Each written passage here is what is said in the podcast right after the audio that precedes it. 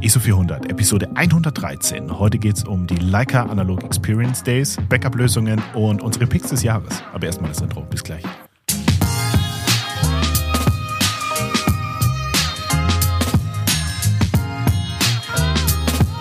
Guten Abend, Arthur. Hallo. Hallo, Flo. Na, ich wollte, ich, ich, ich weiß, wie es dir geht, aber na, wie geht's dir?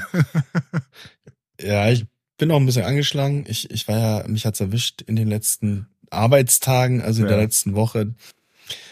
Äh, lag ich vier Tage komplett flach, da ging gar nichts und ähm, so langsam wird's besser, aber ich bin noch nicht so hundertprozentig auf der Höhe.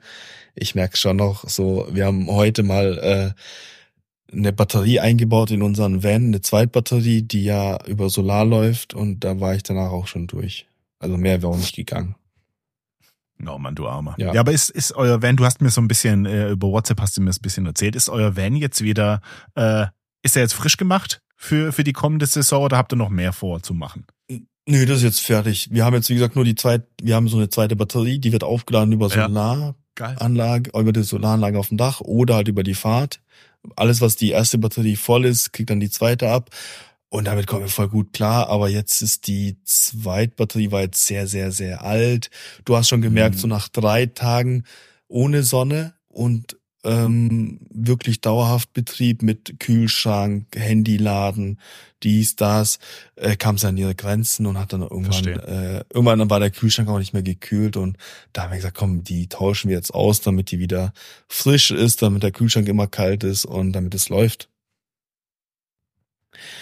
Genau, da haben wir die jetzt ausgetauscht heute und sonst haben wir da auch gar nichts mehr vor. Nee. Okay, okay. Hab, was habt ihr denn schon geplant für 2024 an Ausflügen oder seid ihr dann noch seid ihr nee, noch offen? Es ist schon alles im Prinzip durchgeplant. Wir haben vorhin schon weiter geplant. Also ja, wir haben von den Schwiegereltern eine, eine Hochzeitsreise geschenkt bekommen, drei Jahre später. Äh, weil wir damals haben wir keine gemacht. Also wir waren vor unserer Hochzeit drei Wochen weg mit dem Van, das haben wir gemacht. Aha. Aber so richtig Hochzeitsreise ohne Kind gab's ja nie und und oder Allgemeinreise ohne Kind und jetzt haben die uns das geschenkt, dass die gesagt haben, komm, gib mal eine Woche äh, Mauritius und wir nehmen den Kleinen in der Woche und ähm, dann hat meine Frau gemeint so, ah, aber Mauritius ist schon, wenn irgendwas nicht klappt, da bist du halt nicht kurz mal wieder hier. Ihr war es halt zu weit für eine Woche und jetzt haben wir mal geguckt, so jetzt wird's wahrscheinlich Portugal Surfcamp, also so ein Surfcamp im Sinne von Haus. Das ist so ein Haus mit Pool. Cool. Äh, mit eigenem Doppelzimmer. Dann sind wir da eine Woche und haben, fliegen dahin, sind da eine Woche, holen uns wahrscheinlich noch ein Mietauto, damit wir ein bisschen flexibel sind und uns auch Lissabon und so Zeug anschauen können. Ähm, genau, dann geht's auf jeden Fall im März, Ende März äh, über Ostern äh, wahrscheinlich nach Portugal für eine Woche. Und dann ist im August äh, ein Highlight für mich Frankreich.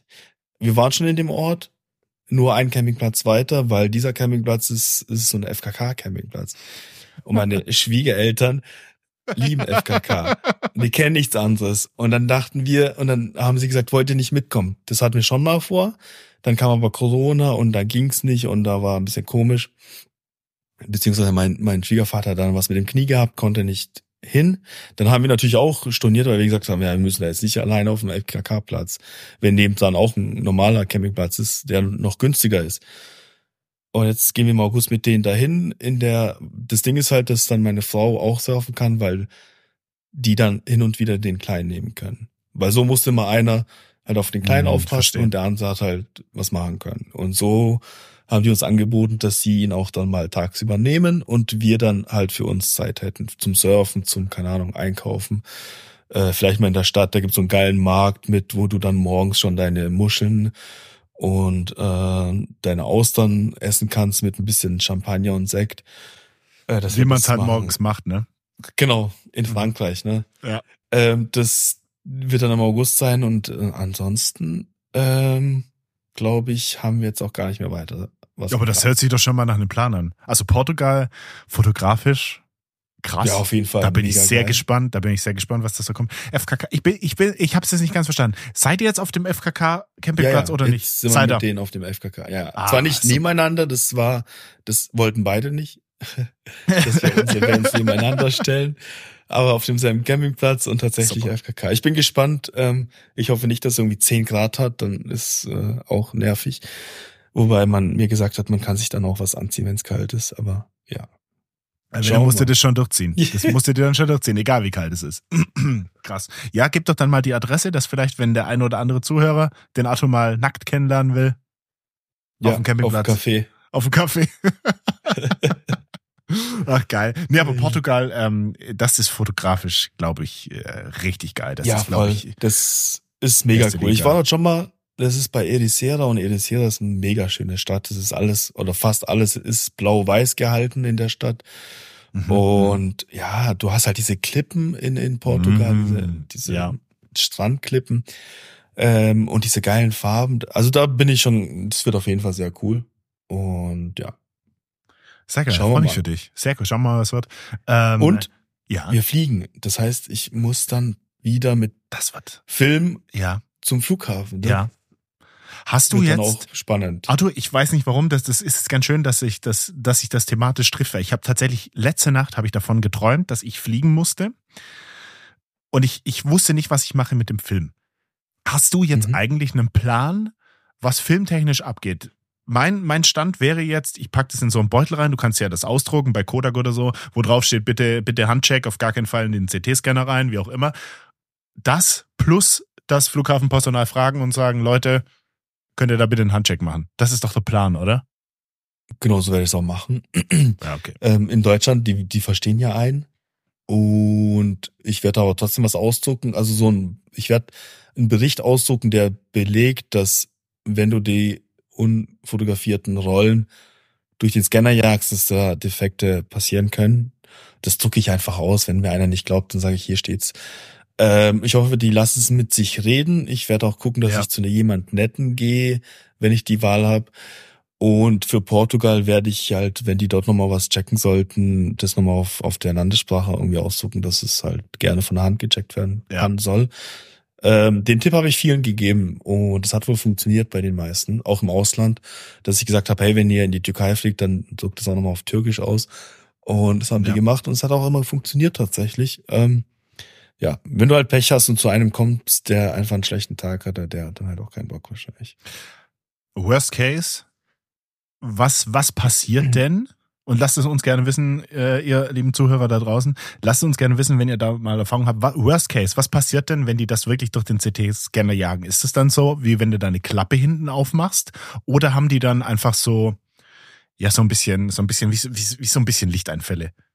Hast du da schon mal ich Ergebnisse glaub, das ist unterschiedlich, gesehen? ja. Ich habe schon Ergebnisse gesehen, aber die waren alle unterschiedlich. Äh, bei dem einen waren so Punkte überall auf dem Bild, bei, hm. bei einem anderen waren ziemlich viele Light, äh, Light Leaks drauf, äh, was normalerweise nicht war, davor und danach nicht. Also es muss tatsächlich am Scan gelegen haben. Und das ist tatsächlich unterschiedlich. Ich glaube, das ist auch unterschiedlich, wie alt der Film ist. Und okay. ähm, ja. Aber mal gucken. Ja, wird spannend auf jeden Fall. Okay, okay. Ich habe noch, ich habe noch ein bisschen was zu erzählen. Ich habe es ähm, in unserem Discord und ich habe es in der Pre-Show auch schon mal, auch schon mal geteasert, aber ich habe es noch nicht ganz groß, ganz groß gestreut. Und jetzt kann ich's, jetzt kann ich's erzählen. Im Februar, 2. und 3. Februar sind in äh, sind in Wetzlar bei Leica die Analog Experience Days im Classic Store. Und äh, diese Analog Experience Days, das ist quasi so ein Freitag und ein Samstag, 2. und 3. Februar, wo es wirklich bei Leica dann so komplett um analoge Fotografie geht. Also wirklich nur, das sind dann ähm, äh, verschiedenste so habe ich gehört, verschiedenste Partner und, und äh, Silvergrain ist zum Beispiel da, dann gibt's Vorträge, dann gibt's Fotowalks, ähm, es ist ein Optikexperte da von Leica halt, der dann über Entwicklung und was weiß ich, über Fotografietechnik redet. Ähm, und am 3. Februar geht's dann halt so ein bisschen mehr so in dieses Praktische rein, da gibt's dann einen äh, Fotoworkshop, in diesem Café Lights, es gibt Photowalks unter anderem und unter anderem gibt es den Photowalk, so wie es aussieht, mit mir. Ähm, also nicht so, wie es aussieht. Also das, wir sind gerade noch so ein bisschen in Klärung, was ist, wie es genau stattfinden wird, wie genau ähm, dieser Tag aufgebaut wird und ob es jetzt bei diesem Photowalk bleibt oder ob da irgendwie noch ein bisschen Zusatzpaket, wie auch immer, dazukommt. Aber das sind die Jungs und Mädels von Leica noch ein bisschen in Klärung. Und wie gesagt, ähm, ich wurde da, ich wurde da gefragt, ähm, der liebe Sebastian kam da auf mich zu und hat mich gefragt, Flo, wie sieht's aus? Möchtest du da denn Teil sein und möchtest du da ein bisschen, ein bisschen was über die analoge Fotografie erzählen? Und dann habe ich gesagt, ja, natürlich, äh, selbstverständlich möchte ich das. Und ähm, deswegen bin ich da am 2. und 3. Februar, bin ich schon da. Am 3. Februar ist dann dieser Fotowalk mit mir, so wie es jetzt aktuell ähm, auf leica-welt.com nachzulesen ist. Ähm, was ich sagen kann, für dieses Erlebnis 49 Euro kostet kostet das Ticket. Das kann man bei bei äh, Leica auf der Website ähm, buchen und dann ist man da dabei. Und das ist wirklich so ein, so ein, ja, so ein Wochenende im Zeichen der analogen Fotografie. Und ich bin wirklich sehr, sehr froh, dass ich da Teil sein darf und da das mit, mitgestalten darf, so ein bisschen. Ähm, wenn ich da, wenn ich da natürlich noch mehr Infos habe, die bestimmt noch kommen, dann werde ich die natürlich auch raushauen. Aber da bin ich wirklich gespannt. Da würde ich mich extrem freuen, wenn ich den oder die eine, äh, die einigen von euch da draußen dann sehen, sehen werde dort. Ähm, und wenn man sich dann mal persönlich kennenlernt. Ich habe jetzt schon im Discord ein bisschen, ein bisschen rumgefragt und da wird der eine oder die eine ähm, wird da sein. Äh, ein paar haben zu mir schon gesagt, Flo, ich habe ein Ticket gebucht. Ich werde da da sein, da sehen wir uns dann persönlich und da freue ich mich natürlich extrem. Und ich freue mich auch extrem auf diese, auf diese zwei Tage. Also haltet euch mal fest, 2. und 3. Februar 2024. Ist auch gar nicht mehr so lang hin. Ähm, mhm. Ähm, da sind die Analog Experience Days. Und das finde ich eigentlich ganz geil. Ähm, muss man sagen, der Sebastian organisiert das, der arbeitet bei Leica, der hat jetzt quasi, der kommt ursprünglich aus Nürnberg, den Kerl habe ich damals auch gesehen beim Joe Greer Workshop. Mhm. Ähm, und der managt jetzt quasi so ein bisschen diese, diese, diesen Lightspark, Lights Café, ähm, diese, ja, der, der ist jetzt Store Manager dort und hat es da so ein bisschen, ein bisschen das Sagen und ähm, managt das jetzt und äh, bringt so ein bisschen ähm, den analogen Aufwind dort wieder mit rein. Und das finde ich ganz geil, dass sie sowas machen. Und ich freue mich natürlich sehr, dass sie mich da gefragt haben und dass ich da Teil von sein darf. Und da bin ich mal wirklich gespannt, was das so abgeht dann in zwei Tagen. Da freue ich mich, da freue ich mich extrem. Und ja, ich hoffe, Arthur, vielleicht, vielleicht kommst ja du auch noch rüber. Ja, fängt schon am Freitag dann vormittags an. Es fängt oder ja, ich habe noch keine, ich habe noch also 2. Also und 3. Februar habe ich ich habe noch keine ähm, ich habe noch wirklich keinen zeitlichen Ablauf genau. Aber es ist fängt aber Freitag, am, Samstag, ne? Es ist Freitag, Samstag. Es fängt am Freitag an. Ich werde am Freitag auch schon da sein. Ähm, aber ich denke mal, der Hauptteil, so ähm, gerade mit diesen Fotowalks, das passiert dann am Samstag. Ja, wahrscheinlich schon. Ja, muss ich auf jeden Fall auschecken. Hab's mal notiert in den Kalender, dass ich das sehr auf cool. jeden Fall mal mit einplane. Das wäre cool. Das ist sehr cool. Das würde mich, das würde mich auf jeden Fall freuen. Ähm, ja, ich, ich habe gerade parallel geschaut, also das kannst du, kannst du auch noch ganz normal buchen. Das leitet irgendwie an Eventbrite weiter, da machen die diesen Ticketverkauf. Ähm, wie mhm. gesagt, 49 Euro pro Person. Dann bist du da dabei. Und ähm, bin ich echt, bin ich echt krass gespannt was das so abgeht. Ja, ich halte euch auf dem Laufenden. Lasst mich, lasst mich da draußen gerne wissen, wenn ihr euch da ein Ticket geholt habt, wenn ihr da dabei seid, wenn man sich dort sieht, ähm, würde ich mich, würde ich mich sehr freuen. Sehr cool, ja. Du wolltest was sagen? Du hast gerade so ausgeholt. Was ist eigentlich aus, aus deinem Ding geworden, aus deiner äh, hier Anmeldung zum Gewerbe? Ist mir gerade aufgefallen meine Anmeldung zum Gewerbe ging. Also, oh, jetzt, jetzt, jetzt kommt er mit den spannenden Themen, der Arthur, am Mittwochabend. Ja, äh, weil, weil das ja auch so ein Ding war, wo du gesagt hast, hey, äh, Cover dies, das und ähm, ähm, auch noch ich, so. Ich, ich hoffe, ich kann mit der Geschichte so ein bisschen den Leuten vielleicht die Angst nehmen, aber wahrscheinlich nicht, weil es ist nicht schön. Es ist kein schöner Prozess. Ich weiß, Arthur, ich, ich weiß nicht mehr, wo du was, was der letzte Stand war, was ich dir erzählt hatte ähm, und, und was du noch nicht weißt. Also ich versuche es jetzt mal ganz kurz abzureißen. Ich hab, wollte ein Kleingewerbe anmelden und ich wusste zum damaligen Zeitpunkt, alles klar, Kleingewerbe habe ich schon mal, habe ich schon mal was gehört, habe ich mich schon mal ein bisschen eingelesen. Ähm, ich weiß, du musst auf die Gemeinde gehen, aufs Rathaus, wie auch immer, an deine Stadt dich wenden und dann sagen, hallo, ich möchte ein Kleingewerbe anmelden, dann fragen die dich, ähm, was ist, was ist, was genau für ein Kleingewerbe möchtest du da machen? Du musst es denen sagen und dann ist das gegessen. Dachte ich. Ähm, was, was extrem, extrem einfach war, war genau dieser Schritt mit, ähm, du gehst auf die Gemeinde und meldest dort dein Kleingewerbe an. Das war ultra easy. Ich bin dahin, hab zu der Dame gesagt, ich war ein bisschen, war vorbereitet, Personalausweis und so weiter, alles dabei und hab zu der Dame gesagt, was für eine Art von Kleingewerbe ich da machen möchte. Ähm, dann hat die das quasi ausgefüllt, hat mir so einen so einen Zettel zum Ausfüllen gegeben, äh, Entschuldigung, zum Unterschreiben gegeben. Ich habe das der zurückgegeben, habe 49 Euro bezahlt, 39 Euro, irgendwie sowas um den Dreh habe ich der bezahlt und dann war das auf der Seite dort erledigt. Und dann habe ich sie gesagt, wie läuft denn das jetzt mit dem Finanzamt und so? Leiten Sie das jetzt in die Wege? Und dann sagt die zu mir, nein, nein, nein, das müssen Sie selber machen. Hier ist eine Broschüre, wie das funktioniert. Viel Spaß, tschüss. Ähm, und dann, und dann habe ich das gelesen und dann war das so ein relativ modern für deutsche äh, Gemeinden, ähm, war ein QR-Code drauf, der hat mich auf eine Seite vom Finanzamt geleitet und dann war dort ein Fragebogen zur steuerlichen Erfassung. Und der war eklig. Also der Fragen, Fragebogen zur steuerlichen Erfassung, das ist wirklich so, Finanzamt lässt grüßen, da sind dann Fragen drin. Während des Ausfüllens dachte ich mir, ich kann hier nur alles falsch machen es ist, es ist, ich, ich habe keine Ahnung, was ich hier wirklich aus, also was heißt, ich habe keine Ahnung, was ich ausfülle. Ähm, die haben mich, die fragen dich dann wirklich Zeug wie, was hast du vor in diesem Jahr zu verdienen? Was hast du vor im nächsten Jahr zu verdienen? Arbeitet deine Frau mit? Hast du Angestellte? Machst du das? Hast du das? Pipapo. Die fragen dich Zeug. Du willst, du hast irgendeine Leidenschaft, irgendein Hobby, was du vielleicht zum Beruf machen willst, hast die Möglichkeit, da Geld zu verdienen. Und ich fand's so eine, ich fand's schwierig, das dann in die Tat umzusetzen und die fragen dich halt schon Zeug, das kannst du niemals wissen zu dem Zeitpunkt, wo du so ein Kleingewerbe startest. Weil sobald du halt irgendwas verdienst, sobald du irgendwelche Einnahmen hast, musst du das anmelden und ähm, woher soll ich wissen, was ich in zwei Jahren damit verdiene? Was, woher soll ich wissen, was, was ich jetzt verdiene dieses Jahr? Ganz wild, ganz blöd und wirklich sehr, sehr intransparent. Und ich ähm, habe im Nachhinein noch mit dem lieben Sven, viele Grüße an dich, Sven, ähm, aus der Community telefoniert. Der ist glücklicherweise Steuerberater. Ähm, und mit dem habe ich mal so ein bisschen gequatscht und ähm, es war ganz, also das war nach diesem ganzen Tal der Tränen, welches ich da durchschritten bin. Ähm, danach habe ich mit ihm gequatscht und ich muss tatsächlich sagen, ich finde, es läuft bei uns echt so ein bisschen falsch.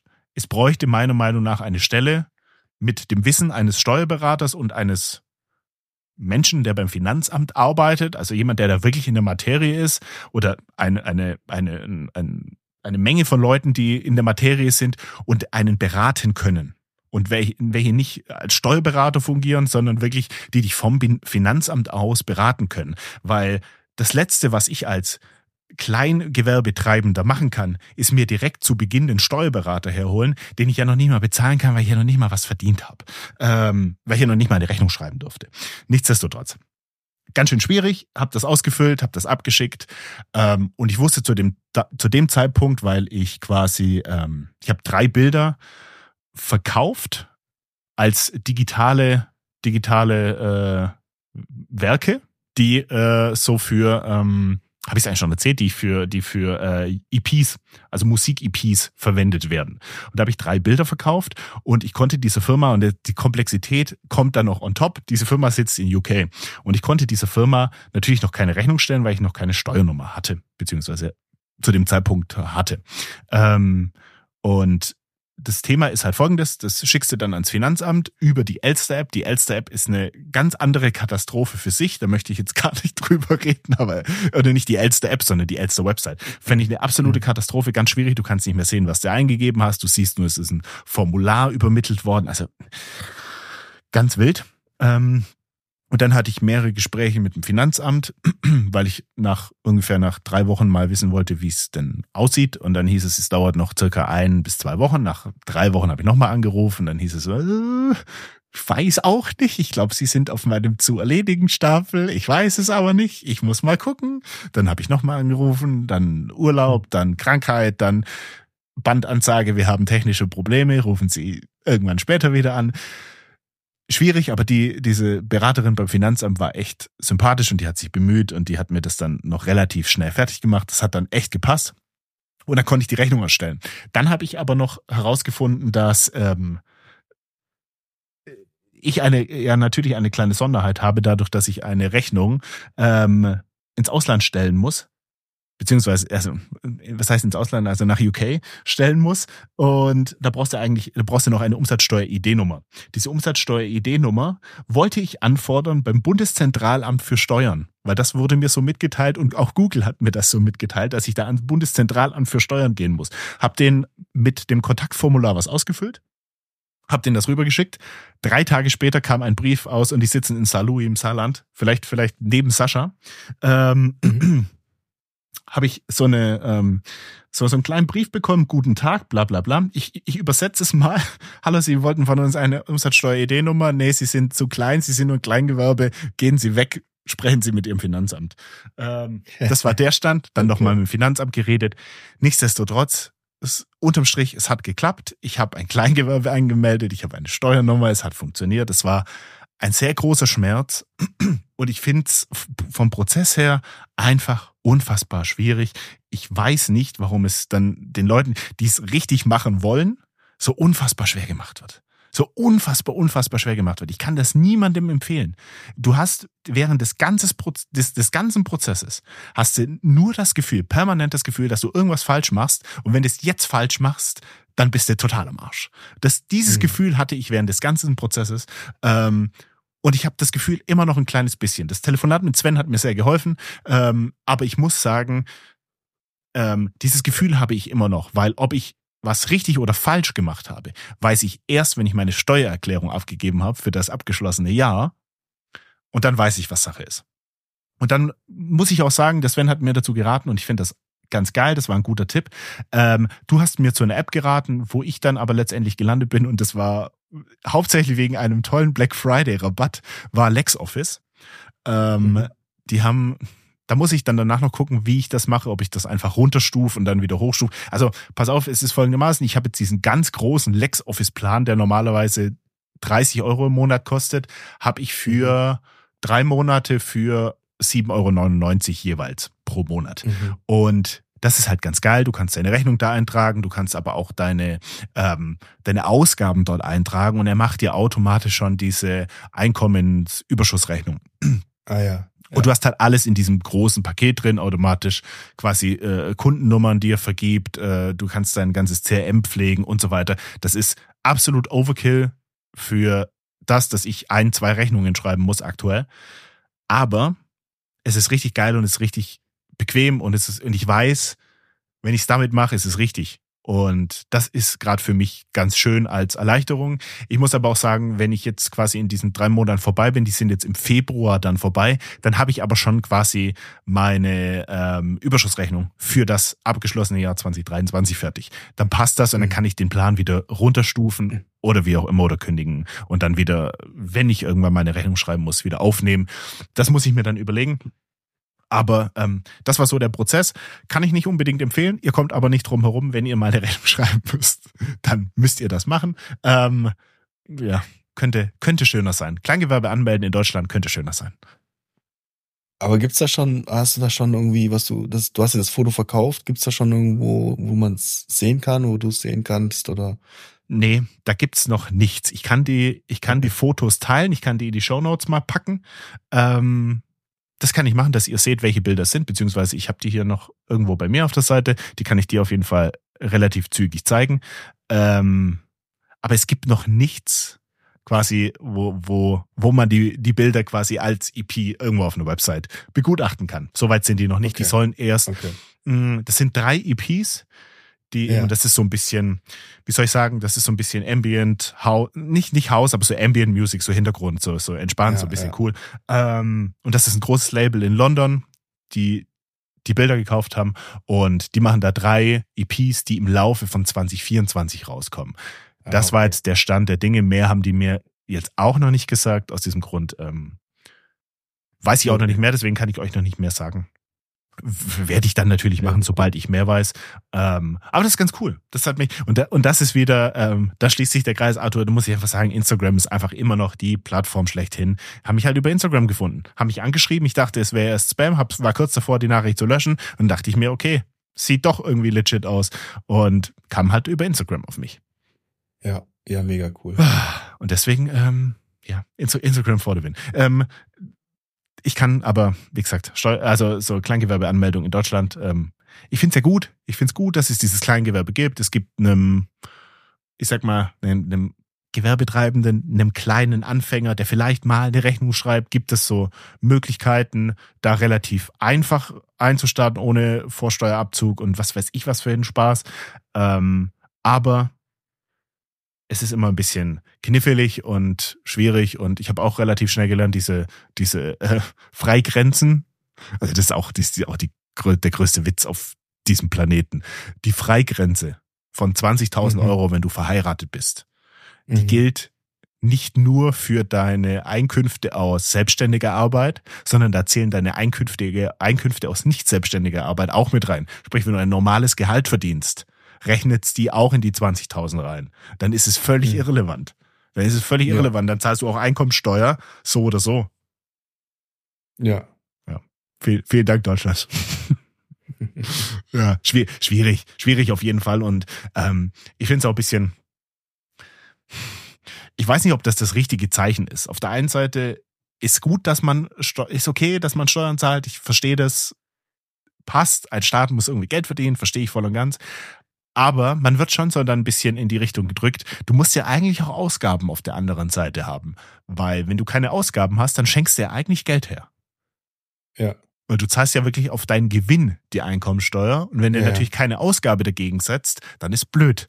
Und da könnte ich jetzt eigentlich schon zum nächsten Thema kommen, zu der Ausgabe. Aber ähm, ja, ich weiß nicht. Also ja, ich, ich kann es nicht empfehlen, aber ihr kommt nicht drum rum. Äh, okay. Ja, schade, ich dachte, es gibt tatsächlich schon irgendwie so ein, so ein Cover oder so eine Schallplatte oder so, wo dann ein Foto vorne drauf ist. Das würde ich dir sehr gerne zeigen. Ähm, ähm, aber le leider noch nicht, leider noch nicht. Wie gesagt, ich glaube, die sind, sie meinte damals, als ich mit der, mit der Dame da in Kontakt war, sie brauchen bis also Worst Case Deadline, weil, weil ich immer wieder sagen muss, hallo, ich, ich brauche noch ein bisschen Finanzamt, Finanzamt kommt nicht hinterher, ich, ich bin aber dran, ich melde mich. Ähm, und für jeden, der fragt, ich, ich habe denen vorgeschlagen, ich schicke ihnen eine Rechnung ohne Steuernummer und wir reichen das nach und machen, ziehen das alles im Nachhinein gerade, aber die wollten gleich richtig Steuernummer und alles, was ich absolut nachvollziehen kann. Ähm, sie meinte, absolute Deadline wäre bis, ich glaube, Anfang Januar. Dann brauchen sie das, weil sie dann in die weitere Planung gehen müssen und so weiter und so weiter. Deswegen, die haben so einen Puffer reingerechnet, aber ich habe den relativ gut ausgereizt. Dadurch, dass das sich halt jetzt gezogen hat. Aber ähm, ich bin jetzt froh drüber, das passt jetzt. Ähm, ja, jetzt es, es ist das Ding, ich habe meine Steuernummer, ich bin sehr glücklich. Ich darf jetzt, kann jetzt Steuern zahlen. Ich bin hier ganz legal unterwegs, das ist doch super. Ja, perfekt. Super. Ähm, ja, ich, ich, ich, ich weiß, dass deine Stimme heute so ein bisschen angekratzt ist. Deswegen trinke ich jetzt einen Schluck und dann erzähle ich gleich von der nächsten Ausgabe, weil ich habe jetzt noch, erzähle ich gleich von der Ausgabe, die ich getätigt habe, um meine Steuerlast zu senken. Ähm, mm. Pass auf. Leica gekauft. Ich habe mir zwei Leicas gekauft. Nein, natürlich nicht. Ähm, wir haben schon öfter mal über Backup-Lösungen gesprochen. Und ich hatte ich habe geguckt, wann ich mir das gekauft habe. Ich hatte oder habe ein Synology NAS von 2016. In diesem Synology NAS waren zwei 4 Terabyte Platten verbaut, die ich nicht im RAID verwendet habe. RAID bedeutet quasi, dass eine Platte die andere Platte spiegelt und im Ausfall einer Platte hätte ich immer noch die Daten auf der anderen Platte gesichert. Ähm, mhm. Weil es relativ unrealistisch ist, dass zwei Platten gleichzeitig kaputt gehen. Aus diesem Grund macht man das so mit diesem RAID. Ich habe das nicht gemacht. Ich war da, ich, ich, ich habe es bis zum gewissen Punkt gemacht. Und dann hatte ich das Problem, dass mir äh, der Speicher ausgegangen ist. Und dann dachte ich mir, okay, äh, grade ich jetzt ab oder ähm, mache ich jetzt die, die Risikolösung? Und also ich hätte, normalerweise macht man das so, man hat immer zwei Platten, die die gleiche Größe haben. Sprich, wenn ich ein Upgrade gemacht hätte, hätte ich wahrscheinlich ja, wenn ich es hätte richtig machen wollen, mindestens, mindestens zwei 10 beziehungsweise 12 Terabyte Platten kaufen müssen, die dann auch relativ schnell im Gesamtpreis bei 5, 6, 700 Euro liegen. Je nachdem, welches, welche Marke und so weiter und so fort, was man sich da kauft. Großes Thema war aber bei diesem Synology NAS.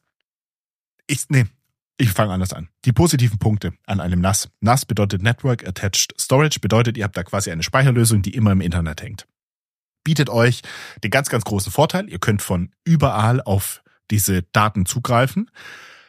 Bietet euch den Vorteil, diese ähm, Synologies haben verschiedenste Apps und Lösungen, die da wirklich toll integriert sind. Die haben so ein eigenes, eigene Benutzeroberfläche, die ihr dann über Browser aufrufen könnt. Und da könnt ihr dann zum Beispiel, die haben Synology Fotos, die haben ähm, eine, eine Cloud-Lösung, quasi, wo ihr Daten hochladen könnt. Die haben eine Lösung halt für euer wirklich, für eure Daten, also wirklich eine, eine, eine schönes Betriebssystem mit, mit äh, Folder Structure, mit äh, Ordnerstruktur und so weiter. Und das ist wirklich von der Benutzerführung ganz schön. Mein Punkt war aber, das Ding war immer laut. Das war immer, also schon ein bisschen unangenehm laut auch teilweise weil die Platten sich natürlich bewegen. Das sind keine SSDs, sondern das sind mechanische Platten, die sich drehen. Die sind schon ausgelegt auf eine lange, auf eine lange Lebensdauer. Wie gesagt, ich habe das 2016 gekauft und bis jetzt waren sie eigentlich völlig in Ordnung. Ich muss aber sagen, ähm, man hörte in den letzten Wochen immer wieder so ein Kratzen so ein bisschen. So, ich, ich wusste, wie sich diese Platten anhören. Ich habe das Teil schon eine ganze, ganze Weile bei mir und ich wusste immer, wie die, wie die Platten sich anhören. Ich war aber an dem Punkt, wo ich mir dachte, die hören sich nicht mehr so gut an.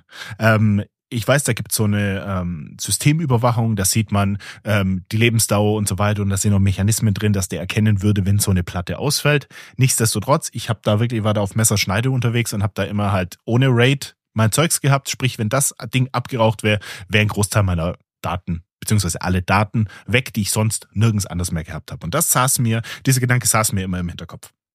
Nächster Punkt. Das Synology braucht relativ viel Strom, weil sich die Platten da drin bewegen. Also das braucht relativ viel Strom verglichen mit der Lösung, die ich jetzt habe. Ähm, und mit relativ viel Strom meine ich, das war immer so, ich habe eine Steckdose, ich habe hier so eine so eine Elgato Eve Steckdose und die hat so integriert, da kannst du quasi deinen Strompreis eintragen und dann rechnet die vom Verbrauch her hoch, was das Ding so aufs Jahr kostet. Und aufs Jahr waren das immer so so ich sag mal 70 bis 100 Euro für die Stromkosten bei laufendem Betrieb, wenn das Ding 24/7 läuft. Wenn ihr das natürlich nur für einen halben Tag laufen habt, zwölf Stunden oder weniger, könnt ihr es euch entsprechend ausrechnen. Wie gesagt, das große Problem war bei mir, wie gesagt, das war teilweise laut, das steht hier bei mir am Schreibtisch und wenn der arbeitet so, das war teilweise schon ein bisschen nervig. Ich hatte das in unserer alten Wohnung, hatte ich das im, ja, da hatten wir ein relativ kleines, wir hatten eine relativ kleine Wohnung und da stand das erst im Schlafzimmer und wenn das abends dann angefangen hat, irgendwie kam die Festplattenprüfung oder irgendwas zu machen und es wurde lauter und der Lüfter ging vielleicht an. Es hat nicht lange gedauert, bis meine Frau sagt, das Ding verschwindet aus dem Schlafzimmer und dann musste es irgendwo anders hin. Und ich weiß, äh, die Synologies sind mittlerweile sicher ähm, auch mit WLAN ausgestattet. Das war es aber nicht. Sprich, ich brauchte immer ein LAN-Kabel. Ähm, das Problem war, ich musste hier entweder ein LAN-Kabel quer durch die Wohnung legen, weil der Router woanders ist, ähm, oder ich habe hier mit so mit so ähm, nicht Funksteckdosen, sondern so LAN-Steckdosen gearbeitet, wo du quasi am Router eins einsteckst und dann über die Stromleitung quasi ähm, das LAN weitergegeben wird.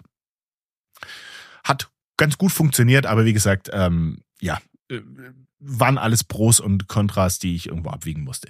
Und ähm, ich habe mal geschaut, die sind auch nicht, die Synologies, die sind auch nicht ganz günstig. Und mit nicht ganz günstig meine ich, hatte eins auf dem Wunschzettel mit 20 16 oder 20 Terabyte. Und ihr müsst überlegen, ähm, es ist halt immer im RAID. Also wenn ich jetzt sage 16 Terabyte, dann sind es eigentlich 8 Terabyte. Und wenn ich sage 20 Terabyte, dann sind es eigentlich 10 Terabyte, weil ich die Hälfte nehme, weil ich ja das äh, spiegeln, meine Platte spiegeln möchte.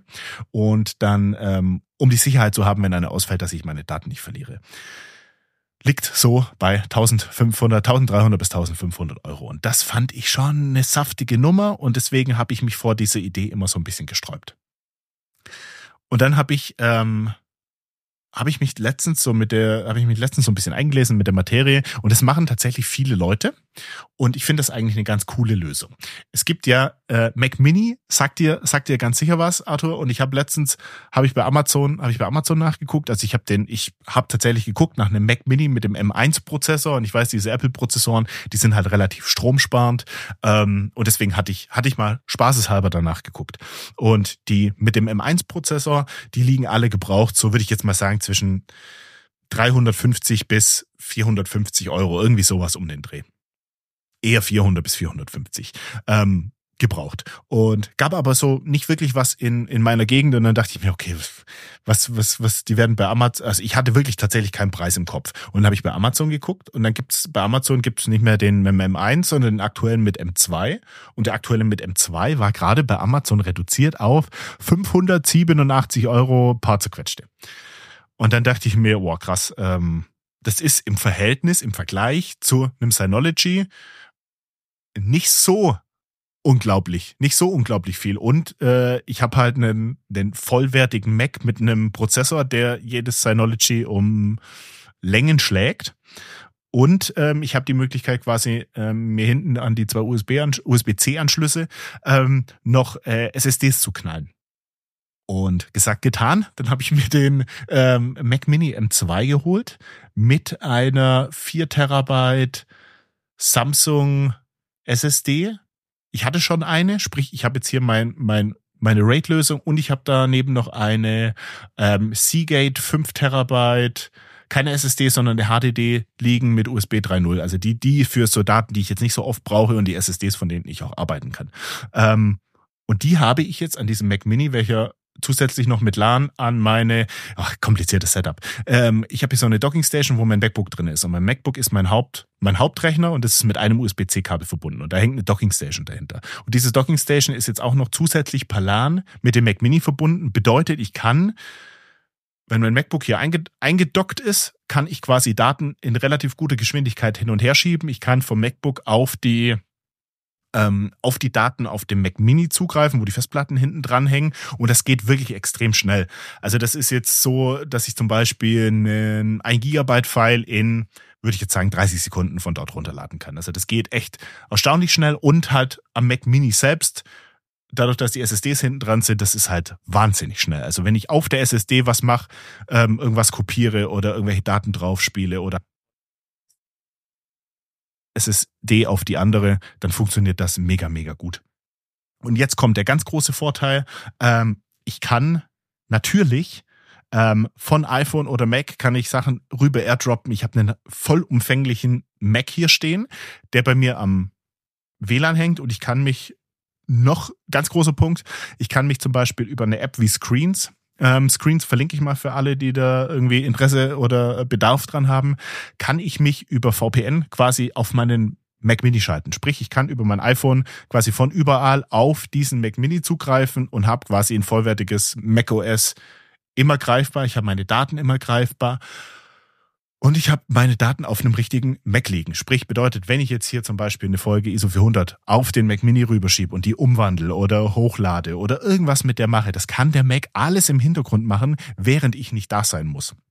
Ich habe meine Speicherlösung, ich habe meine Daten, die ich da automatisch kopiere und ich habe halt auch Zugriff auf Mac-Programme, die mir zum einen eventuell ähm, Videos kleinrechnen, die mir äh, die Festplatten synchron halten. Ich habe da jede Möglichkeit, die ein Mac hat. Ich kann da, ich kann da einen Plex-Server, was ich auch habe, ich kann da einen Plex-Server drauf laufen lassen, wo Videos oder Musik oder was auch immer im Hintergrund ähm, verfügbar gehalten wird. Und als Backup-Lösung muss ich tatsächlich sagen, bin ich da jetzt extrem zufrieden und das ist jetzt für mich ähm, ich, da, da ging jetzt die letzten drei, vier Tage ging da tatsächlich drauf. Ich habe Festplatten ausgemistet, habe Daten ausgemistet. Also ich habe Bilder von 2019 ausgemistet, die ich einfach mal irgendwann eine riesengroße Lightroom-Mediathek, wo wirklich, wirklich, du kannst dir wirklich so vorstellen. Lightroom 2019, Part 1, Part 2, Part 2 Final, Part 2 Final, Punkt 2. Arthur, ich, ich war am Verzweifeln. Ich habe von 2019 habe ich irgendwann entschieden, diese 500 Terabyte an RAWs und Zeug, die brauche ich nicht mehr. Ich habe die alle in Lightroom reingeschmissen und habe dann einen JPEG-Export gemacht und habe aus, nee, es waren 450 Terabyte. Aus 450 Terabyte habe ich dann irgendwie 20 Gigabyte, äh, 450 Gigabyte habe ich dann irgendwie 20 Gigabyte JPEGs gemacht, weil ich gesagt habe, das, das kann nicht sein, ich kann nicht das ganze Zeug aufheben. Ähm, und das war, das waren die letzten, also die Tage vor Weihnachten mhm. und auch bisschen über Weihnachten waren das, habe ich damit verbracht und habe echt richtig ausgemistet hier. Und ich fühle mich jetzt sicher, jetzt habe ich hier meine Daten wirklich gebackupt. Ich habe da zwei, zwei Platten. Ich werde irgendwann im Laufe der Zeit nochmal eine 4 Terabyte Platte holen und die wichtigen Daten da auch nochmal drauf. Und die Platte kommt wo ganz anders hin, falls die Bude hier abfackelt.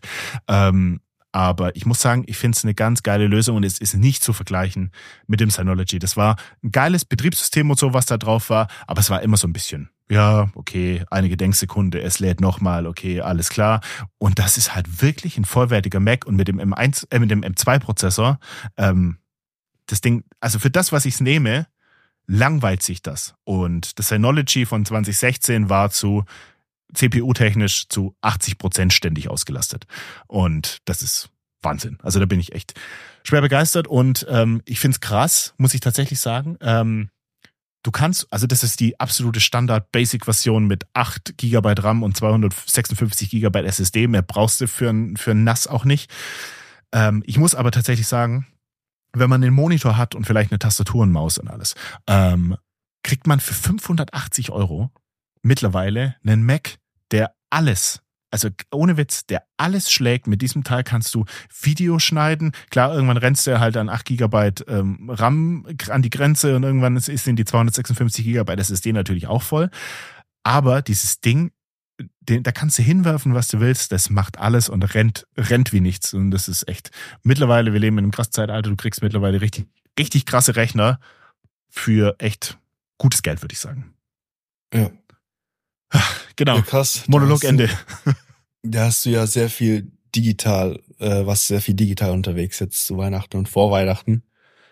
Ich, ich, was ja auch dazu gehört. Das muss, das musste, also es musste tatsächlich sein. Also ich finde Backup schon eine wichtige Nummer. Das muss tatsächlich sein, weil ich habe so viel, also Videomaterial gerade von meinen YouTube-Videos und das ganze Zeug, was ich echt auf aufheben möchte, was ich behalten möchte was ich nicht einfach löschen möchte, für den Fall, dass ich es brauche, weil ich, ich, ich bin da durch die Bilder durch, Arthur, und das ist nur bis 2019. Und das sind Erinnerungen, auf die möchte ich nicht verzichten. Ich habe natürlich so die Favoriten, die sind in der iCloud-Fotobibliothek, die sind alle drin, die sind da gespeichert. Ich mache mir mhm. keine Sorgen, dass bei Apple dieses komplette Rechenzentrum abstürzt oder, oder abfackelt, wie auch immer. Aber ich möchte diese Bilder einfach haben und nicht nur die zehn Prozent, die ich mir da rausgezogen habe, sondern ich möchte einfach alle haben. Und ähm, ja, und irgendwann ist ein ekliges Thema, aber irgendwann muss sich, glaube ich, jeder, der das irgendwie in größerem Maße betreibt, und mit größerem Maße meine ich halt Datenmengen technisch, muss sich mit Backup-Lösungen beschäftigen und das ist, ich weiß, das ist unsexy und das macht keinen Spaß. Lieber Lightroom rein, fertig, alles gut. Aber irgendwann muss man sich damit beschäftigen und ich bin, ähm, ich bin froh, dass ich es gemacht habe, weil eine, bloß seine Daten auf einer Festplatte zu haben, ist einfach kein Backup. Das, wenn die Festplatte abraucht und so eine Festplatte raucht einfach mal so, zack, ist die weg und dann sind eure Daten weg, weil das ist kein Backup. Und ich, ich glaube, ähm, es gibt so eine 3-2-1-Regel oder irgendwie sowas habe ich mal gelesen. Äh, bei YouTube gesehen, weiß ich nicht mehr, 3-2-1 irgendwie. Du brauchst ein Dateiding an zwei verschiedenen Orten, irgendwie auf drei verschiedene. Ich, ich, ich suche euch ja. raus. Ähm, aber du brauchst mindestens zwei, wenn nicht sogar drei und das dritte an einem ganz anderen Ort. Bei den Eltern, an einem anderen Haus. Wenn es ganz wichtige Daten sind, weiß ich nicht, im Bankschließfach, keine Ahnung, aber auf jeden oder in der Cloud, aber auf jeden Fall Minimum an zwei verschiedenen Orten. Zwei Backups, nee, genau, ein Backup ist kein Backup und zwei Backups ist ein Backup. Und das ist, ähm, ja, das ist der Punkt. Ja, total. Wie hast, wie hast du das auch. gelöst? Hast du das auch so? Ja, ich habe ich hab eine, eine, eine 2 Terabyte Festplatte an meinem Mac, die hängt immer dran. Da ist immer, da speichere ich alles. Also ich speichere auch gar nicht auf meinem Mac, ähm, sondern auf meinem Mac sind wirklich nur Programme gespeichert. Alles andere an Daten geht auf die externe Speicherplatte äh, oder Festplatte. Und die mache ich dann alle drei, vier Wochen, backup ich die auf eine andere Platte, die woanders ist, aber auch noch in der Wohnung. Und diese mache ich so, boah, ich glaube alle zwei, drei Monate backup ich die auf, auf dann weiter auf die andere Festplatte, die bei meinen Schwiegereltern im Safe ist. Falls wirklich irgendwie ein Brand entsteht oder so, ähm, dass du halt noch an einem anderen Ort tatsächlich noch hast die, du die noch? Daten hast. Ja. Genau, das ist so mein Plan. Natürlich immer nicht up to date, aber ähm, das klappt ganz gut, das funktioniert ganz gut, bin ich zufrieden mit. Meine analogen Fotos backup ich noch ähm, in, der, in der Dropbox Cloud, ähm, aber nur analog tatsächlich. Und das funktioniert ganz gut, weil da kann ich dann immer auch drauf zugreifen. Ich glaube, ich werde jetzt noch eine Sache machen. Ähm, also ich habe meine, also meine finalen, finalen Bilder und alles, was ich mit dem Handy aufgenommen habe, das war ganz cool mit dem Synology. Die haben auch diese Synology Fotos App und da konntest du quasi sagen, alles, was auf dem Handy ist oder alles, was in der iCloud Fotobibliothek ist, speichern mir das nochmal auf dem Synology. Und da habe ich jetzt quasi, ich habe das jetzt abgestöpselt, das wandert jetzt wahrscheinlich in den Keller und wird da verstauben bis zum geht nicht mehr, weil ich es echt nicht mehr aktiv nutzen möchte, weil die Platten so ein bisschen nicht mehr so, nicht mehr so frisch sind. Ähm, ich habe da halt die Bilder da drauf gehabt und ich hätte gerne glaube ich, falls wirklich doch bei Apple irgendwas abbraucht oder ich die mir sagen, oh, wir haben deine Daten verloren, tut mir leid, einfach mal, und das kannst du mit dem Mac halt auch machen, du kannst da ähm, die Fotobibliothek aktivieren, also die ganz normale Fotos-App öffnen und dann kannst du sagen, behalte die ganzen Fotos quasi in der Cloud und lade bei Bedarf runter oder zieh mir einfach ein lokales Backup der ganzen Fotos und so hätte ich nochmal ein Backup von allen und das sind, glaube ich, mittlerweile 1,2 Terabyte von den 2 Terabyte, die ich da habe, von diesem Family Plan, ähm, sind 1,2 Terabyte halt nochmal lokal auf dem Mac Mini gespeichert, dass, wenn irgendwas sein sollte, wären die da nochmal. Aber es sind halt auch nochmal 1,2 Terabyte, die da halt nochmal komplett runterlädt. Und das ist halt schon auch, weißt du, wir reden hier über Datenmengen, das, das ist krank. Das ist einfach krank. Mhm. 500 ja, Terabyte, äh, 500 Gigabyte da, 300 Gigabyte da, da nochmal ein Terabyte. Das ist äh, total verrückt. Ja, ist total abgefahren, was man mittlerweile an Daten hat, wo man früher dachte, ah, brauchst du niemals. Ja. Ähm, ja.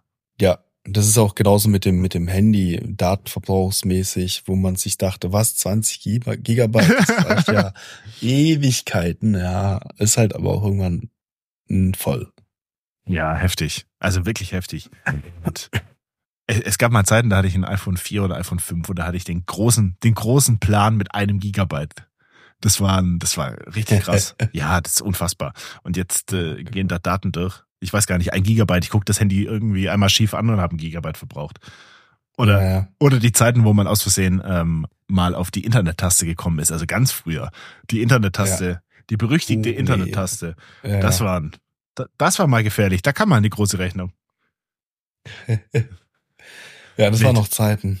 Ja, was ich damit sagen möchte, Backup ist extrem wichtig und ähm, wenn ihr so eine Lösung haben solltet, dass ihr wirklich alles auf einer Platte habt und das als Backup anseht, bitte überdenkt das, wenn euch die Daten wichtig sind und ich finde, also ich weiß nicht, mir ist nichts wichtiger als meine Fotos. Also wirklich so so datentechnisch, äh, natürlich Passwörter, Bankdaten und so brauchen wir nicht drüber reden, aber ich sag mal so emotionalen Wert diese Fotos haben einen unersetzbaren emotionalen Wert für mich und die möchte ich auf keinen Fall verlieren und deswegen ähm, ja, und vielleicht, und wenn es nur der Punkt ist, dass, ähm, ganz ehrlich, irgendwie schreibt euch eine Firma an und sagt zu euch, hey, ich hätte gern ein, zwei Bilder von dir gekauft und suchen sich, wie es der Zufall will, irgendwelche Bilder ganz weit von vor zwei Jahren raus. Dann sucht ihr mal die RAWs oder die TIFF-Scans raus, wenn ihr kein ordentliches Backup habt.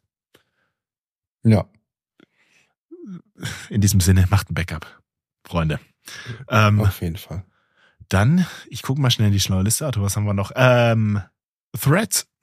Ich muss mit dir noch über Threads reden. Instagram, Threads. Wir sind, wir sind ein bisschen spät dran. Ähm, es ist ja jetzt tatsächlich seit, ich glaube, eineinhalb Wochen, ist Threads in der EU draußen, ist in Amerika ja wirklich so ein, so ein, so ein altes, altes Lied. Die wissen das ja schon. Es hat ja auch eine, ich muss sagen, Threads war ja vor oder kam vor circa drei Monaten oder so. Nee, stimmt nicht. Ich glaube, vor einem halben Jahr kam das tatsächlich raus. Und da konnte es, da konnte man es nur nicht im deutschen App Store runterladen, wenn man aber auf Android die, sich die APK irgendwoher besorgt hat oder wenn man ähm, einen US-Store-Account hatte, einen App einen App Store Account, konnte man sich die App runterladen und konnte sich ganz normal mit seinem Instagram Account einloggen.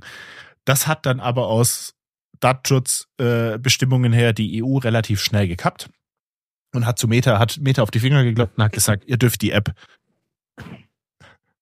ihr dürft die App alles gut, Arthur? Ihr dürft die App äh, ja. nicht, nicht in äh, der EU anbieten, beziehungsweise die, die es schon haben, da war es dann relativ eklig. Die haben dann quasi so eine, so eine kleine Sperre rein, reingehauen und haben quasi ähm, ich, ich war zwar in der App noch drin, ich konnte auch Zeug liken, ich konnte Zeug sehen, aber mein eigener Feed war nicht da, ich konnte nichts posten, ich konnte einfach nicht interagieren. Und das war diese EU-Sperre, welche jetzt gelockert beziehungsweise komplett gehoben wurde und seit, ja, seit eineinhalb Wochen. Seit eineinhalb Wochen würde ich sagen, guter, seit einer guten Woche, ähm, geht Threads, funktioniert Threads auch in Europa.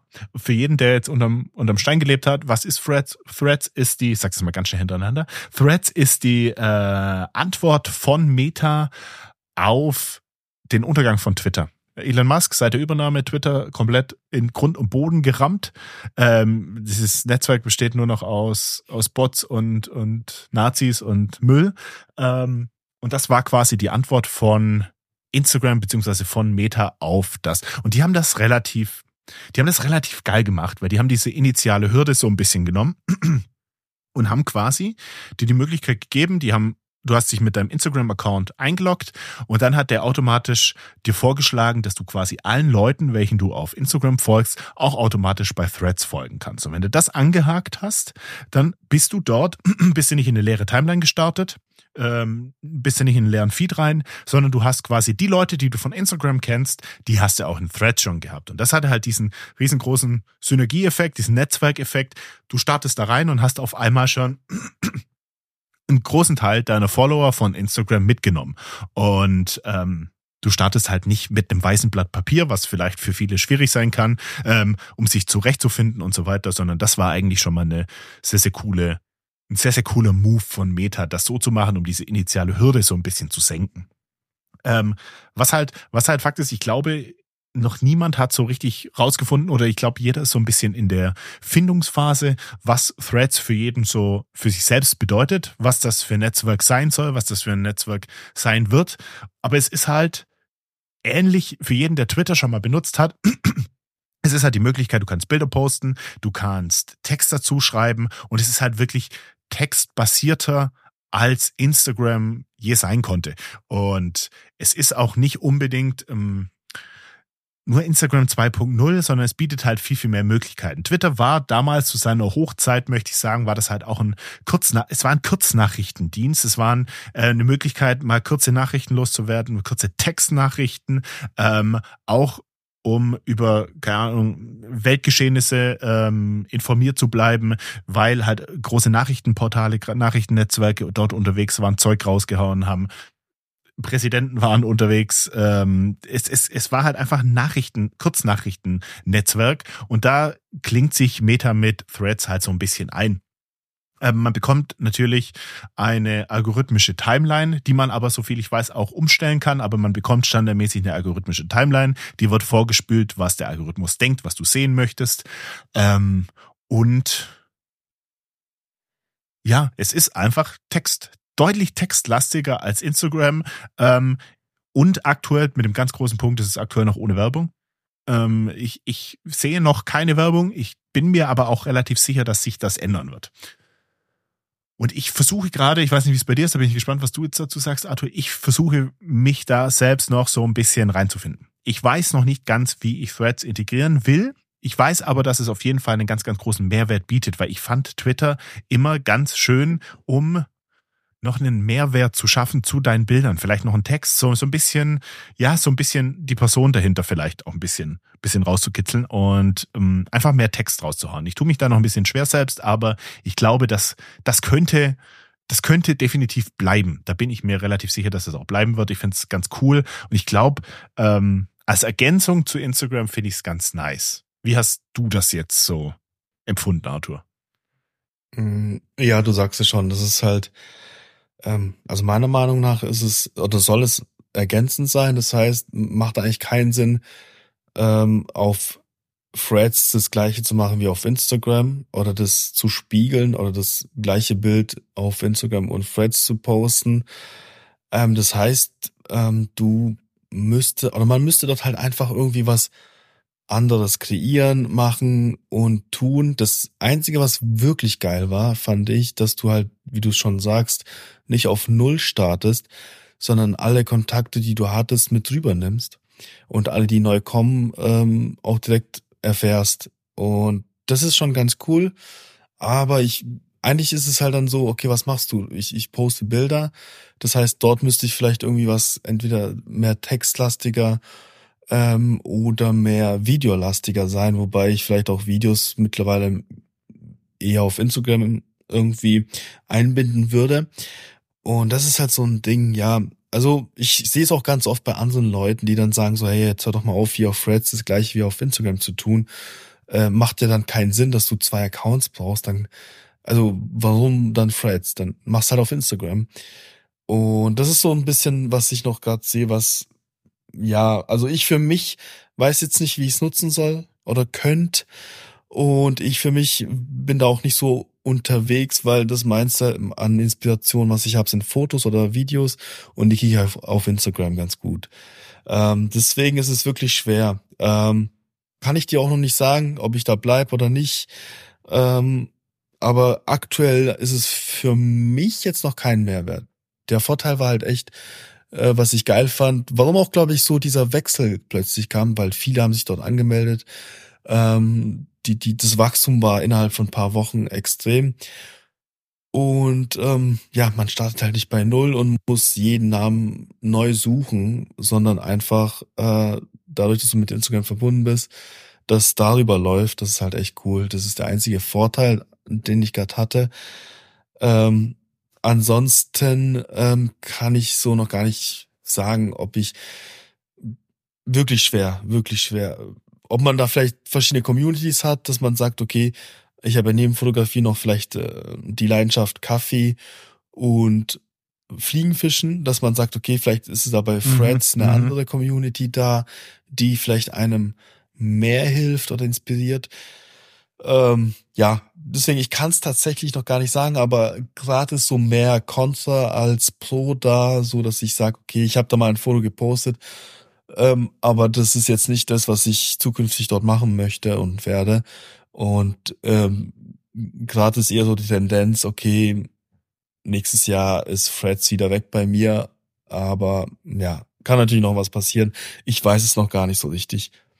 Ich glaube, das geht tatsächlich vielen so dass die es noch nicht wissen, mir inklusive. Also ich weiß auch noch nicht, wo das genau hingeht. Ich glaube aber, dass es ein Mehrwert sein kann. Weißt du, was ich nämlich merke bei vielen Fotografen, welche, welchen ich auf Instagram folge, da betrachten viele ihren Feed so als Heiligtum, welcher nicht zerstört mhm. wird und lieber lieber keine Story machen, bevor man irgendwie was macht, was nicht gut ankommt und so. Ich ich habe das Gefühl, viele sind so ganz ganz ähm, ja zu zu besorgt um ihr Instagram irgendwie und überlegen sich zwölfmal, ob sie jetzt was posten oder ein Video machen oder was sie machen. Mache ich jetzt eine Story? Mache ich das? Mache ich das? Also viel mhm. zu also viel zu komplex, also bringen viel zu viel Komplexität rein. Und ich habe das Gefühl, dass bei Threads mehr dies und das habe ich bei Twitter sehr sehr gerne gehabt, das habe ich sehr gemocht, dieses ich schmeiß einfach mal rein und ich reposte auch in meinen eigenen Feed Zeug von anderen, weil ich es einfach geil finde. Aber dieser äh, dieser ähm, Stream, der da kommt, das ist kein Heiligtum. Ich schmeiß einfach rein und gebe das in diesen, diesen Fluss, der vorbeiläuft. Ich gebe das mit rein und wenn das jemandem gefällt, finde ich das geil und wenn das jemandem nicht gefällt, ist es mir auch egal, weil es geht dann irgendwann wieder weg. Aber dieser heilige Feed, wo alles zusammenpassen muss und das muss alles irgendwo schön sein und so, das, das Gefühl habe ich bei Twitter nie gehabt und dieses Gefühl habe ich bei Threads auch nicht und ich glaube, die Leute haben das dort auch weniger als auf Instagram. Ähm, ja. Gerade Instagram, diese Thematik mit Hashtags und welche Hashtags nehme ich jetzt und mache ich jetzt einen weißen Rahmen drumrum und was mache ich jetzt da? Ach ja, das passt ja gar nicht zu dem Post von gestern. Und dieses ja, überkomplexe, dieses Verkomplizieren von diesem, von diesem einfach Social Media Zeug raushauen und die Leute und irgendwo, ja, im Gespräch bleiben, die Leute, den Leuten zeigen, was du gerade machst und so weiter, so auch einen Blick hinter die Kulissen geben. Ich glaube, das passiert einfach viel zu wenig auf Instagram.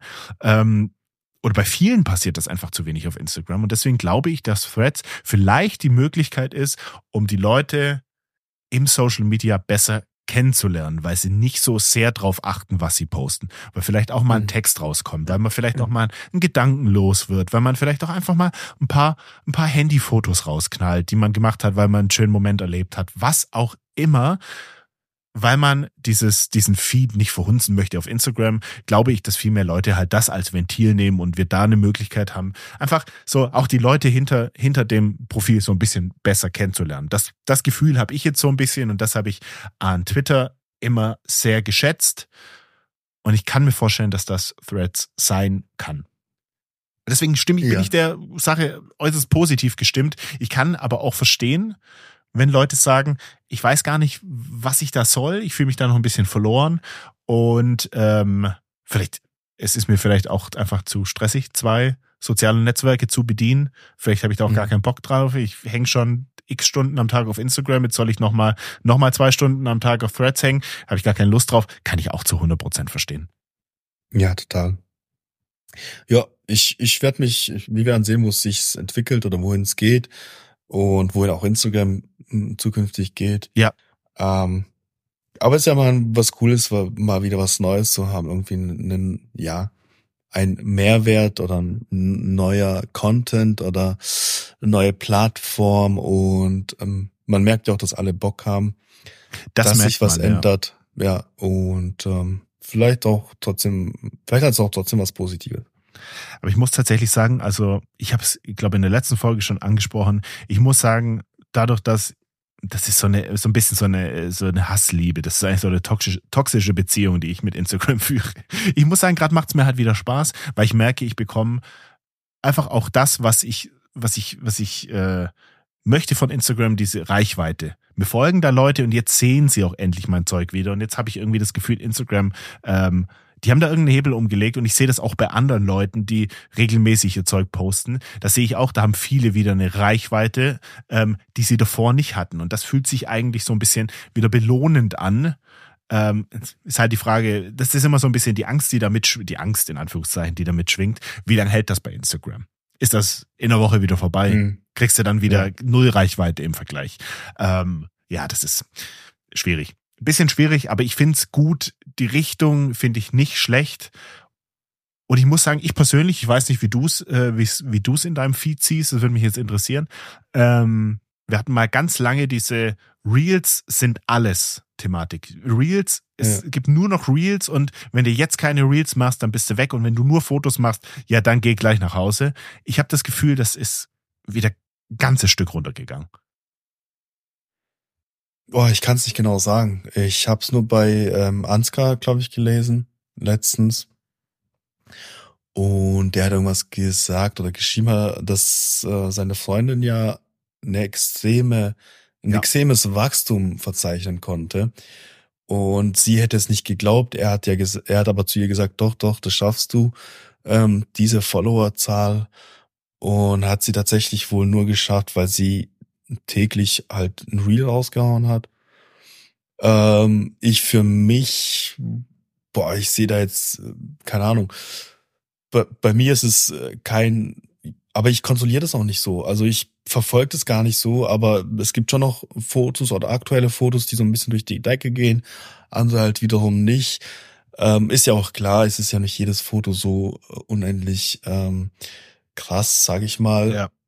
Oder für jeden ähm, Betrachter äh, krass. Ähm, aber ansonsten ähm, glaube ich schon noch, dass du durch Reels einfach ein anderes Wachstum hättest, ähm, wie wenn du immer das Gleiche machst, klar. Also das, was ich jetzt mache, ist wahrscheinlich total pro, äh, total, total kontra Instagram, weil Instagram sagt so, hey, du bist seit 2017 auf der Plattform und machst nur Fotos. Oder postest nur Fotos. Ähm, Vielleicht probiere ich das mal im neuen Jahr aus tatsächlich, dass ich mal was Neues bringe, äh, mehr Stories, äh, mehr die Leute mitnehmen, mehr in die Kamera quatschen bei den Stories und mehr Reels.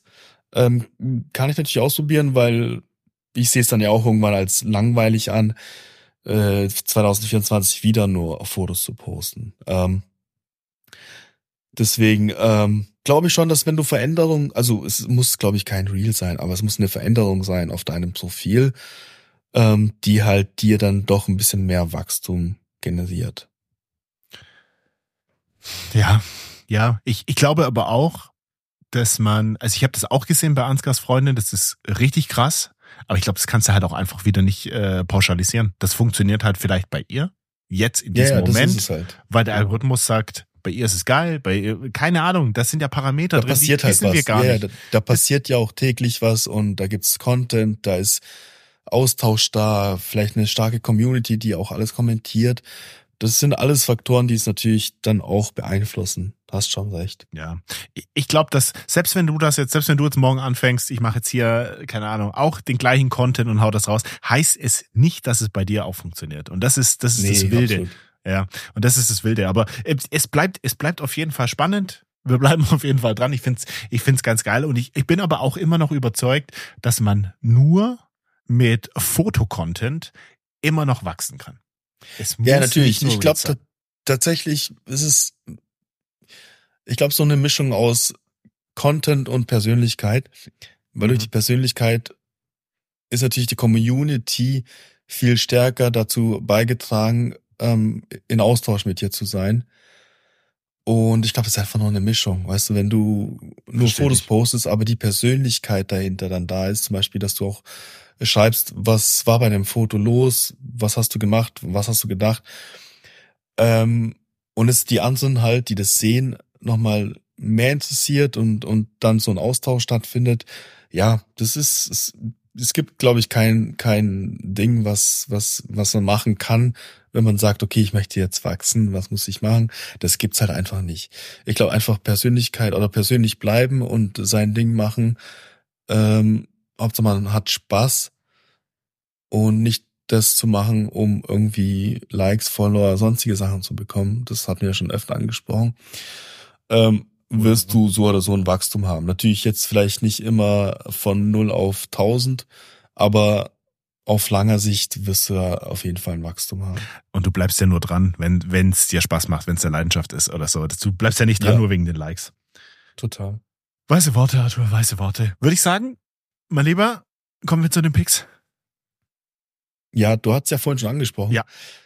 Ich habe auch gerade immer mal wieder überlegt und ich fand die Idee, also eigentlich das Pick des Jahres. Ja. Ich meine, das ist die letzte Folge dieses Jahr. Das Pick des Jahres. Was, wenn man jetzt sagt, okay, nimm jetzt aus dem ganzen Jahr ein Pick, was du einfach fürs Jahr 2023 am geilsten siehst, was wirklich perfekt passt. Und wir hatten es vorhin schon in der Pre-Show und dann ist es wirklich so, muss ich sagen, wie es du auch gesagt hast, ist es die App Serious. Nein, du machst es jetzt so einfach. Wirklich, weil, was heißt einfach? Ich, ich habe halt wirklich überlegt und ich nutze die App wirklich täglich, weil ich dann halt natürlich auch Visco, muss ich sagen, oder VSCO, die App, nutze ich täglich. Aber alle Fotos, die ich mit dem Handy mache, die laufen durch Visco und die laufen, laufen durch die App, zumindest wenn ich das zum Beispiel in der Story poste. Weil ich finde so ein Foto, wenn es dann auf 9 zu 16 langgezogen wird, finde ich manchmal gar nicht so geil. Dann haue ich immer noch äh, die, die, die Fotos in die App Series, mache dann Rahmen drumherum, einen weißen und vielleicht nochmal einen ganz dünnen schwarzen ums Bild zwischen Rahmen und Foto. Und dann sieht es geil aus. Und Visco und Sirius sind die zwei Apps, die ich dieses Jahr super oft verwendet habe, die ich das Jahr davor super oft verwendet habe, die ich auch allen, die Fragen empfehle und die dabei bleiben und die auch geil finden.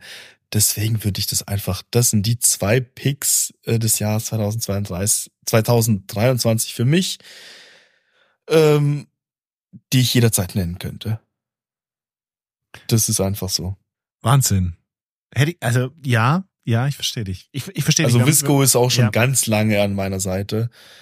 Auch wenn viele das vielleicht gar nicht so geil finden oder sich denken, aber da kannst du auch so viel machen und so viel Möglichkeiten und Schärfe und Detail und Schatten heller und äh, Tiefen dunkler, Kontrast und die verschiedenen Looks, die du da hast, die du nochmal anpassen kannst, das ist einfach so vielseitig. Und damit kriegst du immer ein Handyfoto. Sehr gut, ähm, wie soll ich sagen, also du kriegst am Ende aus einer aus einem Handyfoto so viel raus, dass es gut aussieht und dass man teilweise auch gar nicht sieht, war das jetzt analog oder digital? Ich habe letztens ein Foto posten wollen, wo ich mir zu 100 Prozent der Meinung gewesen bin, das ist ein analoges Foto, bis ich dann gesehen habe, das ist ein Handyfoto, was ich über, mit Visco bearbeitet hatte. Und deswegen habe ich es auch, auch nicht gepostet, weil ich Arthur. dann, weil ich die Hashtags ja gar nicht hätte verwenden können mit Film, Blies das ähm, wo ich mir dachte, so, oh krass, ey, so krass bearbeitet, dass man es selber gar nicht mehr checkt. Ähm, deswegen Sirius und Visco die Picks des Jahres. Da kommt die Analogpolizei, wenn du das gemacht hättest. Ja, aber sowas von, ne? Aber sowas von. Hätte wahrscheinlich auch keiner gesehen. Aber ja. Nee, hätte auch, hätte auch keiner gesehen. Ähm, ich habe tatsächlich, also ich habe ich hab's mir auch überlegt. Ich dachte mir, es wäre ganz cool, einfach diese Picks des Jahres so wirklich so abschließend was, was ist so rausgestochen? Und ich habe zwei, ich, ich habe tatsächlich zwei Picks. Ich habe einen fotografischen und einen, der nichts mit Fotografie zu tun hat.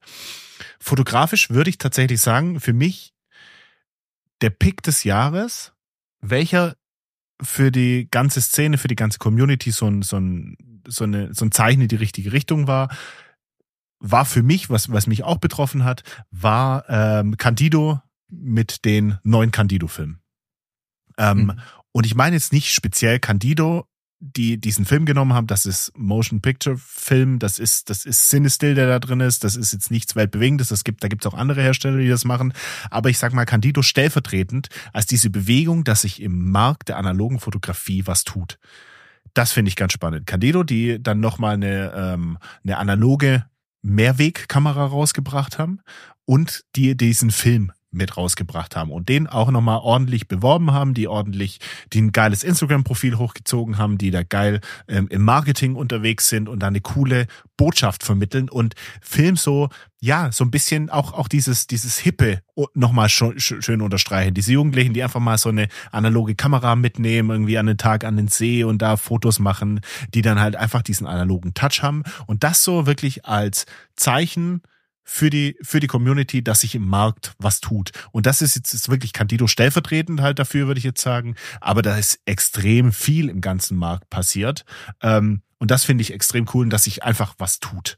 Dass, dass wir nicht, wir nicht das Gefühl haben, als analoge Fotografen, Fotografinnen und Fotografen, dass wir irgendwas machen, was jetzt ausstirbt, sondern dass extrem viel Bewegung ist. Und ich freue mich auf 2024, dass da auch noch mehr passiert dass da Pentax mit der Kamera kommt, dass, ja gut, dass Kodak eine Preiserhöhung uns allen reindrückt. Das ist ja schade, das ist nicht so cool. Aber ähm, dass sich am, im Markt auf jeden Fall was tut und ich glaube auch, dass sich dieser ähm, Markt auch nochmal verfestigen wird. Ich glaube, da werden einige auch noch weiter abspringen, die sagen, okay, jetzt bin ich an dem Punkt, ähm, ich möchte es nicht mehr. Ich kann es irgendwie mir nicht mehr leisten. Ich möchte es mir nicht mehr leisten. Ich habe letztens ähm, bei unserem bei unserem Micha aus der Community habe ich letztens in der Story gesehen. Der hat sich doch so eine ähm, Rico GR3 so eine digitale geholt, so eine kleine Point-and-Shoot-Kamera, ähm, so eine kleine Knipse. Ähm, und hat gesagt, die hat jetzt bei ihm so Film so gut wie es geht abgelöst. Also da ist jetzt nicht mehr viel analog mit drin. Und ich freue mich dafür jeden, der das so die Lösung für sich gefunden hat. Und ich glaube aber, dieser Markt wird einfach immer noch kleiner werden. Und ähm, ja, aber ich bin froh, dass sich dennoch was tut und dass es immer noch ähm, sich rechtfertigt oder sich rechnet für Firmen, neue Produkte auf den Markt zu bringen. Und da freue ich mich wirklich sehr drauf. Und da kann Dido stellvertretend als Firma, die da vorne mitrennt. Mhm. Und nicht fotografisch, aber das ist wirklich mein, mein Pick der Küche 2023, Arthur.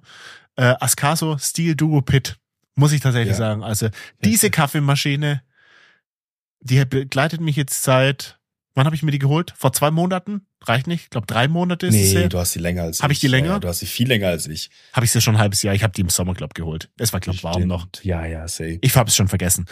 Diese Kaffeemaschine hat für mich nochmal ich war schon sehr, ich war schon zufrieden mit meiner äh, Maschine, die ich davor hatte. Es war aber alles ja, das war alles noch nicht auf diesem Level und ich muss sagen, das hat für mich das Kaffee-Game nochmal revolutioniert. Das war für mich nochmal ein ganz großer Schritt nach vorne und ich muss sagen, das ist ähm, für das, was man sich zu Hause an Kaffeemaschine hinstellen kann und was man für ein Ergebnis mit dieser Maschine bekommt.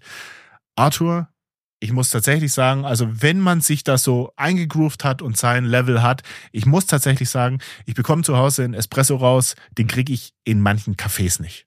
Und das ist, mhm. das ist ein riesengroßer Punkt. Man, vers man versaut sich selber so ein bisschen, weil du kannst wahrscheinlich relativ, an, also nicht mehr an vielen Orten Kaffee trinken. Das ist echt schwierig. Mhm. Ähm, aber diese Maschine ist einfach für zu Hause, ist die der Oberknaller. Ähm, ist natürlich nicht ganz günstig, wenn du jetzt gerade Neupreis betrachtest. Wir beide haben sie gebraucht gekauft. Ähm, wenn du jetzt den Neupreis von 1400 Euro betrachtest, ist es. Nee, nee, stimmt nicht. Doch. Ich habe, nee, ich habe geschaut, die die Duo-Pit kostet 1,9. Ich glaube, die, die Uno-Pit kostet 1,4 aktuell neu. Also ich habe hier gerade. Also ich habe ich hab letztens erst wieder geschaut, weil ich dachte ja. so, okay. Haben die den Arsch offen? Ähm, haben die den Preis ich hab für meine, ja, ich habe für meine nämlich 1000 bezahlt und danach wie so, ah, 400 mehr und ich hatte eine neue, habe mal gegoogelt. Nee, nee, nee, das ist die Uno-Pit. Und die Duo Duo-Pit vor allem, nicht die, es gibt noch eine Duo ohne Pit. Ja. die ist bei 1.6, 1.7 und die Duo Pit, die wir haben, die ist bei natürlich schon die, die neue Version. Ja. 1.9, 1.8, 1.9. Ja. Also ich habe jetzt gerade was gesehen, pass auf, Duo Pit, wie du sagst, die, also bei Coffee Circle, also ist jetzt Google Shopping, was mir hier anzeigt, 1841. Holla, die Waldfee, die haben die Preise angezogen. Ähm, bei ich habe hier noch ein, äh, ein Suchergebnis von, äh, von, Entschuldigung, von coffeefriend.de. Da wollen sie gerade 1400 für die Duo Pit Weiß. Aber du bist in Google Shopping, das ja, funktioniert manchmal nicht. Wenn du auf den Link gehst, steht da Dann kann es sein, dass es ein anderer Preis ist. Ja, ja. Ja. Ähm, aber dann muss ich tatsächlich sagen, Arthur, dann haben die die Preise erhöht, weil ich weiß, als ich nach der geguckt habe, war die neu bei 1499 Euro oder ja. 1399, also sowas um den ja. Dreh, aber definitiv nicht 1841 Euro. Das ist heftig. Ja. Das ist ultra heftig. Okay, ähm, gerade für den Preis ist es, ist es heftig, weil wenn ihr da gerade neu einsteigt und wollt, braucht eine, wollt eine Kaffeemaschine kaufen, braucht noch eine Mühle, Zubehör und so weiter, heftig. Aber ich bin ein Freund von, das kann man, so eine Maschine, wenn die gepflegt wurde von jemandem, kann man die auf jeden Fall gebraucht kaufen. Ähm, ja. Ja, total. Und ähm, das Ding ist ja, die hat ja meistens noch, also sie hat ja zwei Jahre Garantie und die Psygruppe hat sogar fünf Jahre Garantie. Und wenn sie wirklich von jemand ist, also ich habe es jemand abgekauft, der hat dann meinen Eltern da noch, als sie die abgeholt haben, äh, einen richtig geilen Kaffee gemacht mit Wasser drauf und schütteln und malen und abstimmen, dies, das. Das heißt, er hatte wirklich Ahnung. Er hat auch gesagt, er hat jeden Monat das Ding entkalkt und kalkfreies Wasser verwendet und dies und das.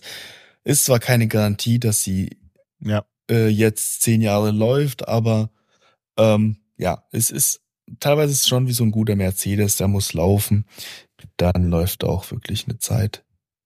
Ja, also die als mein Pick der Küche. Aber mich schockiert es tatsächlich, dass die die Preise jetzt mal so unfassbar krass angehoben ja, haben. Mich hat's auch geärgert, weil ich dachte mir so, oh, 1000 Euro habe ich bezahlt für eine gebrauchte. 400, 500 Euro mehr und ich hätte die neu wie doof eigentlich. Und dann habe ich mal ein bisschen geguckt, dachte so, ach krass, nee, die ist bei ja. 1,9. Und dann hast du noch das ganze andere Zeug. Und klar, die hat halt dieses neue Dampfsystem schon für die, für die Milch. Aber, aber Arthur, das ist es nicht. Also du hast jetzt ja auch ein paar oh, Cappuccino und Zeug gemacht. Ich muss kurz, ich muss kurz stoppen. Arthur stoppt kurz, ich erzähle kurz weiter. Ähm, die neue, für jeden, den es interessiert, die hat einfach nochmal so ein verbessertes ähm, Dampfsystem, da ist der Bezug von dem Dampf einfach nochmal ein bisschen kontinuierlicher, du kriegst mehr raus. Wenn ich bei meiner, bei diesem Modell, das Arthur auch hat, den Dampf anmache, also diesen Hebel umlege, dann braucht es drei, vier Sekunden, bis Dampf kommt.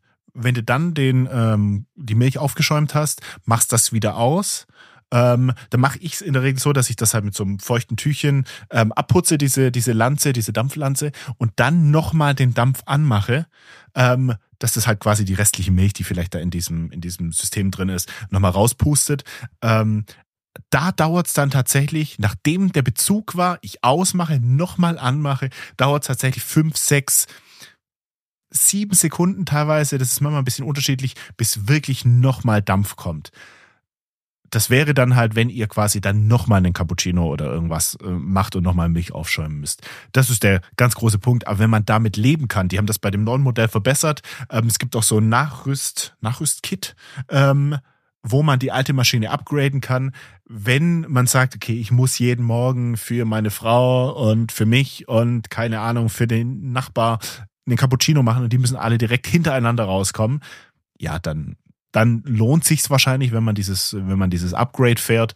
Hm, ich würde sagen, aber für, für jeden, jeden, die meisten, für 80, 90 Prozent würde ich tatsächlich sagen, ähm, könnt ihr ganz normal die, diese Version 1 euch holen. Aber ich muss sagen, ich bin tatsächlich echt bisschen schockiert, wie krass, wie krass die die Preise angehoben haben. Also die haben tatsächlich von 1399 oder so, es waren, ich hatte immer so 1400 Euro im Kopf. Ähm, haben die jetzt die Preise auf 1840 oder so angehoben. Und das ist echt, das ist definitiv eine Ansage. Ähm, aber ja, also ihr Lieben, ich weiß jetzt nicht, ich weiß nicht, ob der Auto noch dazu stößt. Aus diesem Grund würde ich jetzt sagen, ähm, das war, das war das ISO 400 Jahr 2023. Schön, dass ihr alle dabei wart. Wir hören uns dann beim nächsten Mal in 2024.